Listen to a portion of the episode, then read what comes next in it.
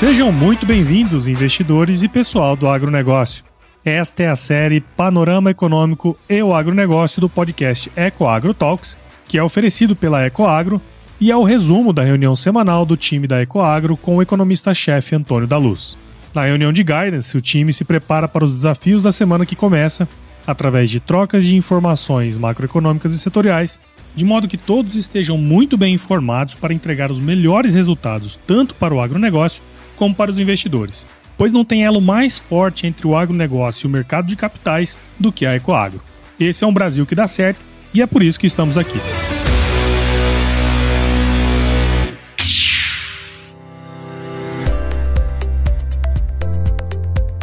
Olá, investidores! Olá, pessoal do agronegócio. Que bom tê-los conosco nesta semana que começa no dia 6 de novembro e vai até o dia 10. É um prazer estar com vocês aqui na nossa reunião de guidance, que é um oferecimento da Ecoagro, a maior securitizadora do agronegócio brasileiro.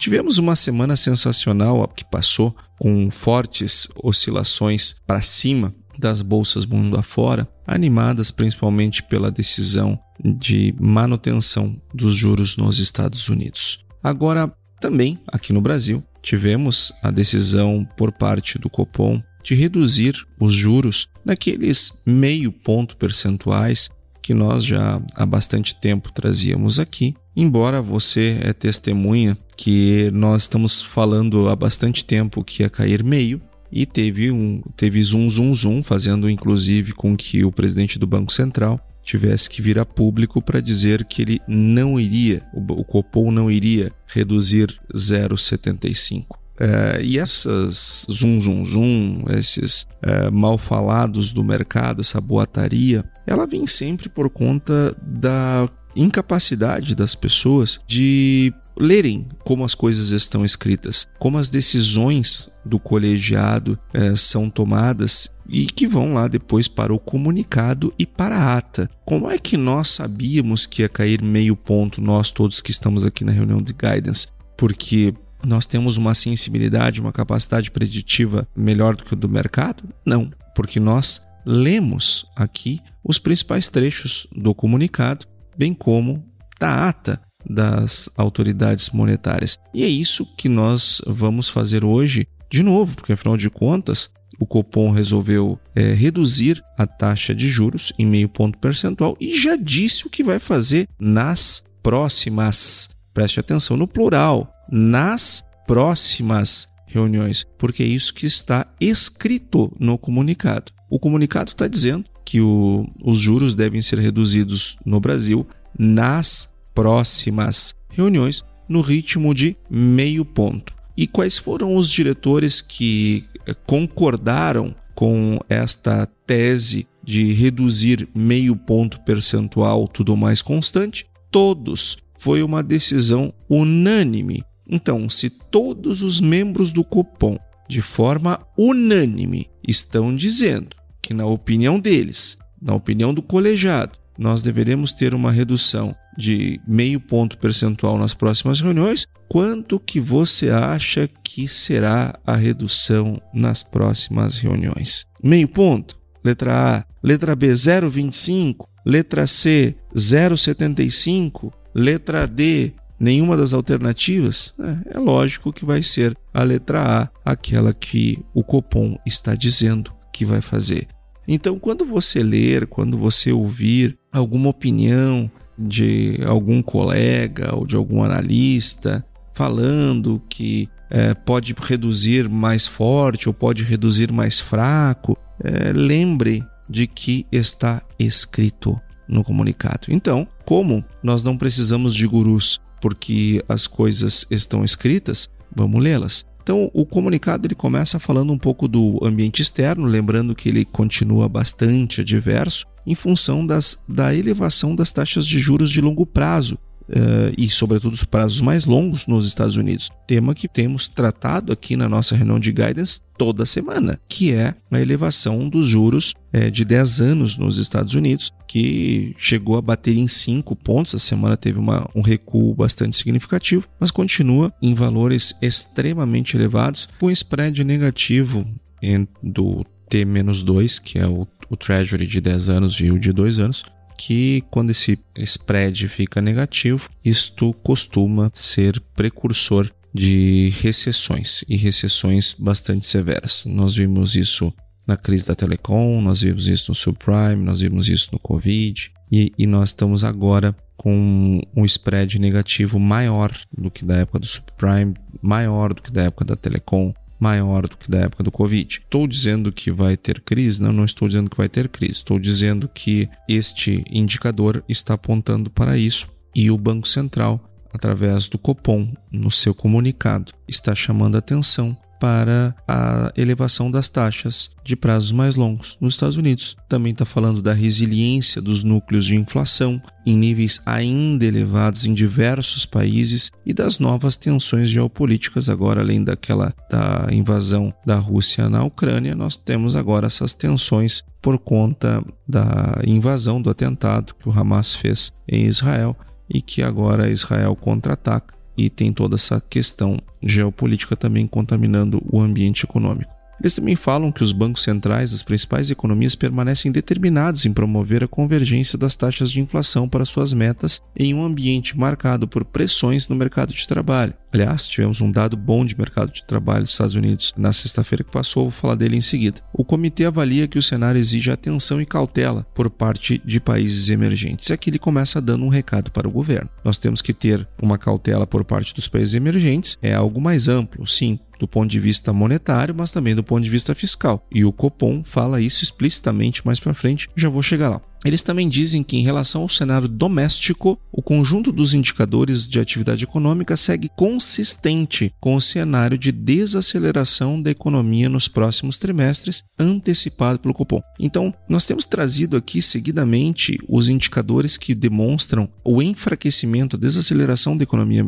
brasileira. E aqui está o Copom uh, manifestando exatamente isso, falando da desaceleração, está vindo em linha com o esperado, ou seja, a dose de política monetária que foi dada lá no passado estava correta. A inflação cheia ao consumidor manteve trajetória de desinflação, mas segue ainda acima do intervalo compatível com o cumprimento da meta de inflação, enquanto as medidas mais recentes de inflação subjacente ainda se situam acima da meta da inflação. Então aqui a preocupação deles que no acumulado ainda estamos fora da meta. A expectativa de inflação para 23, 24 e 25, apurada pela pesquisa Focus, encontra-se em torno de 4,6, 3,9 e também 3,5, respectivamente, para 2023, 24 e 25. Já as projeções de inflação do Copom, deles próprios, portanto, em seu cenário de referência, situam-se em 4,7 em 2023, 0,1 acima do Copom, 3,6 em 24, abaixo da projeção do Copom, e 3,2 em 2025, também abaixo do Copom. As projeções para a inflação de preços administrados são 9,3 em 2023, 5% e 3,6 em 2025. Ou seja, 9,3 é a inflação dos preços administrados no Brasil este ano. Então, aqueles, os preços administrados são aqueles que o governo determina, né? Aqueles que ele administra, como por exemplo o preço do combustível, o preço do bujão de gás, eh, os preços da energia elétrica, do saneamento básico e assim por diante. O comitê ressalta que, em seus cenários para inflação, permanecem fatores de risco em ambas as direções, ou seja, o cenário central deles está dado. Agora, pode ser que a inflação suba, pode ser que a inflação caia mais rápido do que se esperava, baseado em dois riscos para cada. Os riscos de alta estão: um, maior persistência das pressões inflacionárias globais, ou seja, as inflações lá fora continuarem elevadas. Esse é um risco que já estava no comunicado anterior. Dois, uma maior resiliência na inflação de serviços do que a projetada em função de um hiato do produto mais apertado. E os riscos de baixa, é, eles estão ressaltando uma desaceleração da atividade econômica global, mais acentuada do que o projetado, e dois, os impactos do aperto monetário sincronizado sobre a desinflação global, ou seja, é, todos os riscos, tanto de alto quanto de baixo, já estavam presentes anteriormente. E aí eles falam o seguinte: olha só, tendo em conta a importância da execução das metas fiscais, essas que foi feito para estas o arcabouço fiscal, ou o calabouço fiscal, ou a geringonça fiscal, foi feita agora neste ano. E neste ano ela está sendo desmoralizada. A regra fiscal criada pelo governo em substituição ao teto de gastos, que foi a melhor regra fiscal que nós tivemos, talvez na história da economia brasileira, foi substituída pela arcabouço fiscal, que nós dissemos aqui que não tem a menor chance desse troço estar certo. E ela foi desmoralizada pelo presidente da República já no mesmo ano, alguns meses após a sua aprovação pelo Congresso. Então aqui diz o Copom: tendo em conta a importância da execução das metas fiscais já estabelecidas para a ancoragem das expectativas de inflação e, consequentemente, para a condução da política monetária, o comitê reafirma a importância da firme persecução dessas metas. Aqui o Copom mandando um recado claro para o governo. Se você não cumprir metas fiscais, vai desancorar as expectativas de inflação. E se desancorar as expectativas de inflação, que outro caminho me resta a não ser subir os juros ou, na melhor das hipóteses, interromper uma queda de juros. Ou seja, está aqui o Copom chamando a atenção do governo. Considerando a evolução do processo de desinflação, olha só, olha, olha só o que eles estão dizendo. Os cenários avaliados, o balanço de riscos e o amplo conjunto de informações disponíveis, o Copom decidiu reduzir a taxa de juros em 0,50 ponto percentual para 12,25 e entende que essa decisão é compatível com a estratégia de convergência da inflação para o redor da meta, ao longo do horizonte relevante, que inclui o ano de 24 e 25 sem prejuízo do seu objetivo fundamental de assegurar a estabilidade dos preços. Essa decisão também implica suavização das flutuações nos níveis de atividade econômica e fomento do pleno emprego. A conjuntura atual, caracterizada por um estágio de processo desinflacionário que tende a ser mais lento, expectativa de inflação com reancoragem apenas parcial e um cenário global desafiador demanda serenidade e moderação na condução da política monetária. Aqui, o Copom manda um recado para esse pessoal que daqui uma semana está projetando que vai cair 0,75, que vai cair um ponto, que vai cair dois pontos, que vai cair 10 pontos ah, na próxima reunião. O comitê reforça a necessidade de perseverar com uma política monetária contracionista até que se consolide de não apenas o processo de desinflação, como também a ancoragem das expectativas em torno das suas metas. Ou seja, aqui ele está dando um recado claro que vai fazer o que tiver que fazer para colocar a inflação no prumo, considerando a desinflação atual e a ancoragem das expectativas. E lembrou o governo de que ele também tem papel com a sua política fiscal. E ele diz o seguinte: olha só, em se confirmando o cenário esperado, os membros do comitê unanimemente, eu vou repetir, unanimemente antevém redução de mesma magnitude, ou seja, 0,50 ponto nas próximas reuniões, ou seja, no plural, e avaliam que esse é o ritmo apropriado para manter a política monetária contracionista necessária para o processo desinflacionário e o comitê enfatiza que a magnitude total do ciclo de flexibilização ao longo do tempo dependerá da evolução da dinâmica inflacionária, em especial dos componentes mais sensíveis à política monetária e atividade econômica, das expectativas de inflação, em particular daquelas de maior prazo, de suas projeções de inflação, do hiato do produto e do balanço dos riscos. De maneira unânime, os membros votaram por uma redução de meio ponto e de maneira unânime eles estão antevendo a redução de mesma magnitude nas próximas reuniões. Ou seja, se daqui 15 dias você vê gente ouvir ou ler sobre pessoas que estão dizendo que vai cair 0,25, que vai cair 0,75, e se você ver algum movimento na curva de juros que tenha entrado nessa boataria, lembre desse podcast. Jogue sempre a favor do Copom que você não erra. Se a curva de juros se movimentou por boato, compre e vende, depende do movimento, né? Porque é o dinheiro mais fácil de ganhar na vida, que é jogar a favor das decisões do Copom. Essa é a maior barbada que eu posso te dar, porque as pessoas acreditam em boataria, movimentam a curva de juros e aí depois o Copom faz aquilo que ele tinha escrito que ia fazer. Então, fica aqui a nossa dica. Ecoagro, o elo entre o agronegócio e o mercado de capitais. Eu quero começar uh, na nossa rodada macro lá de fora, começando a falar da Europa, que nós tivemos indicadores bem bacanas, uh, dados muito positivos. Nós tivemos, por exemplo, a inflação lá na zona do euro, o CPI deles ao nível do consumidor, que anual caiu de 4,3 para 2,9. Caiu para baixo da projeção, que era cair para 3,1. Então, um dado super positivo sobre a inflação na zona do euro, em que pese o núcleo continue bastante elevado, em 4,2, o resultado anterior era 4,5, então caiu também o núcleo. Continua firme, continua forte, continua duro, mas uh, melhor do que a cada mês. E também uma decisão uh, que animou bastante os mercados pela Europa foi a decisão do Reino Unido de manter a taxa de juros em 5,25. Com isso, uh, interrompendo um ciclo de alta que durava já há bastante tempo. Então, o Reino Unido também parou de subir os seus juros. Indo agora para os Estados Unidos, que aonde nós tivemos uma decisão uh, lá de manutenção dos juros, decisão essa com a qual eu não concordo. Eu, se fosse membro do Fed, seguramente não votaria para a manutenção, eu votaria para subir os juros pelo menos mais 0,25. Agora, tivemos uma notícia boa para a, a economia americana, que foi o payroll. Payroll ele veio abaixo da expectativa. Payroll que é aquele é, indicador da, das folhas de pagamentos não agrícolas que, que medem a variação do número de pessoas empregadas durante o último mês. Então, é, a geração de empregos, portanto, a projeção era que a economia gerasse 180 mil postos e gerou 150 abaixo. Só que quando nós olhamos para o salário hora, ele cresceu 0,2 em relação ao mês anterior, ficou um pouquinho abaixo da expectativa, era que crescer 0,3, cresceu 0,2. Só que quando nós olhamos esse mesmo dado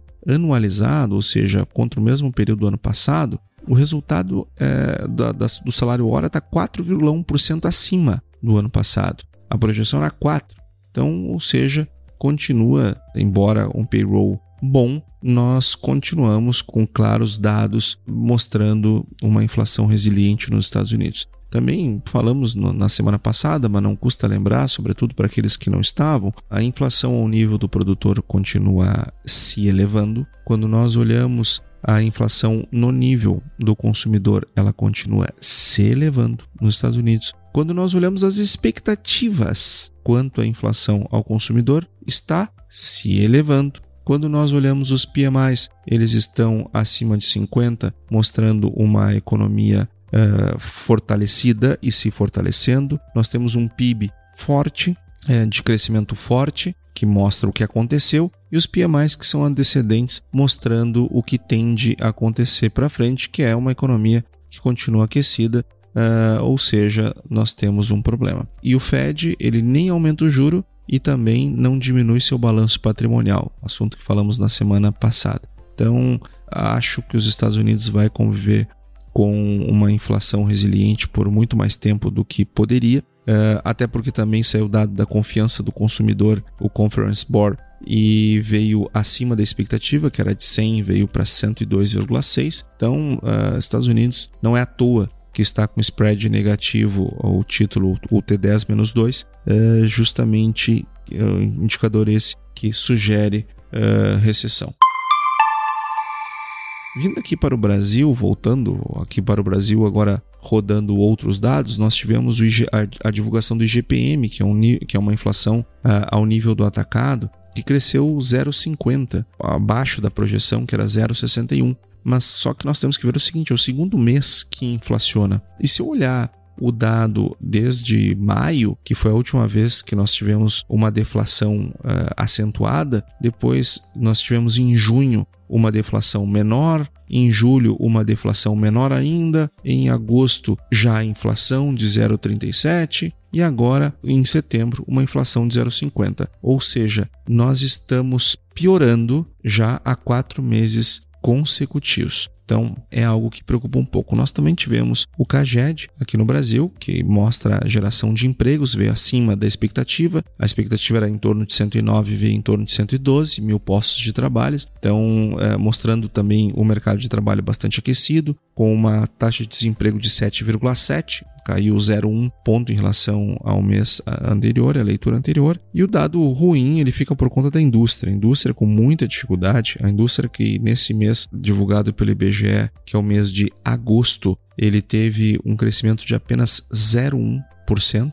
E isto fez com que o resultado anual ficasse em 0,6, abaixo da projeção, que era 0,7 é, ou seja, um dado muito ruim para a indústria brasileira. E quando nós olhamos o PMI da indústria, ele está piorando pelo segundo mês consecutivo, está abaixo dos 50, ou seja, esses dados do IBGE mostram o que passou. O PMI é, sugere o que está por vir, e o que está por vir é pior do que o que nós tínhamos. Ou seja, se nós fecharmos o ano com o PIB da indústria é, positivo, nem que seja 0,1, 0,2, 0,3, acho que nós já temos que ficar felizes com esse dado. E aqueles que estão felizes também, que subiu a bolsa, é, como eu, é, saiba que o fluxo cambial estrangeiro ficou negativo, viu? Apesar de dessa alta na bolsa, saiu mais dinheiro daqui. Então cuidado, cuidado com a bolsa nessa semana, que quando, quando nós temos um fluxo negativo, as coisas ficam um pouco complicadas. Olhando agora para a China, nós tivemos também divulgações importantes de PMIs. É, o PMI composto deles continua é, acima de 50, é, em 50,7, desacelerando, mas ainda em 50,7, em expansão, portanto. Agora, o PMI industrial está abaixo de 50, 49,5.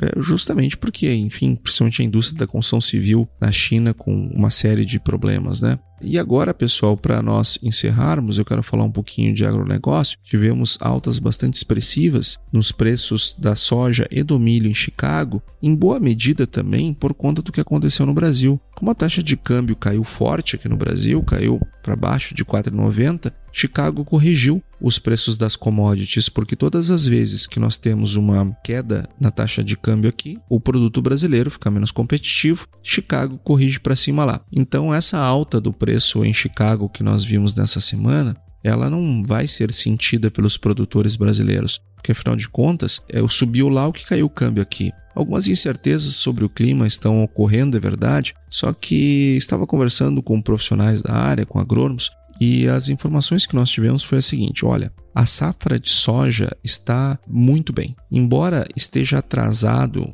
em relação à média dos últimos cinco anos, ela continua dentro da janela ideal de plantio. E com um detalhe: os produtores brasileiros eles costumam não plantar na melhor parte da janela de plantio. Por quê? Porque para plantar na melhor parte da janela, eu preciso plantar mais tarde do que nós costumamos. E se plantarmos mais tarde do que costumamos, não dá tempo de plantar o milho lá na frente. Então, os produtores antecipam o plantio da soja para poder caber o milho na mesma estação. Só que com esses atrasos, poderemos, deveremos plantar a soja na melhor das janelas. Então, cuidado com estas uh, perspectivas de menor safra por conta de atraso de plantio, viu? Cuidado. No caso da soja, isso parece não ser verdadeiro, pelo contrário, isso pode ser um incentivo para aumento de produtividade. Já o milho, sim, o milho fica bastante prejudicado, porque se eu atraso o plantio da soja e não dá tempo de plantar milho, eu vou ter menos produção de milho. Então, é, Chicago também está de olho no que está acontecendo no clima. Gente, nós passamos esses últimos meses analisando os crop progress das lavouras americanas, agora nosso olhar e também o deles se volta para a safra brasileira que está sendo plantada, está dentro das janelas ideais, está tudo certo por enquanto, em que pese é, o, o, desafio é, do excesso de chuvas num lado, falta de chuva de, no outro. Agora as coisas parecem estar se normalizando mais, já está chovendo em, bo, em boa parte do centro-oeste, as coisas estão normalizando e em breve teremos uma, um, um, dados mais claros, não só do plantio, mas também da qualidade das lavouras. Pessoal, foi isso que nós preparamos para discutir nessa semana. Eu espero que vocês tenham uma excelente semana. Antes, eu quero falar um pouquinho da nossa agenda. Nessa semana nós vamos para o Mato Grosso, onde vamos fazer uma palestra lá para o Grupo Schaefer. A quem eu já mando um abraço. Grupo Chifre, um dos maiores produtores de grãos do Brasil. Na sua reunião de planejamento, nos convidou para falar sobre macro e agro. Estaremos também no Mato Grosso do Sul, na cidade de Maracaju. Lá no Mato Grosso vai ser em Cuiabá. Lá no Mato Grosso Sul será em Maracaju. Nós estaremos lá num evento do Grupo Agros, também nos convidou para falar para os seus principais clientes lá do Mato Grosso uh, do Sul. Então vai ser uma semana de bastante avião, de bastante aeroporto, mas também de bastante contato com, com o nosso agro lá do Centro-Oeste. Então, pessoal, é, esse era o nosso podcast da semana. Desejo a todos uma excelente semana e até semana que vem. E aí, você gostou desse podcast? Se gostou, considere compartilhar este episódio com alguma pessoa que irá se beneficiar deste conteúdo e nos ajude a alcançar mais pessoas. O roteiro e apresentação deste episódio foi do economista-chefe da Ecoagro, Antônio da Luz, a produção do Agro Resenha e a edição do Senhor A. Saiba mais sobre a Ecoagro em www.ecoagro.agr.br. Ecoagro, o elo entre o agronegócio e o mercado de capitais.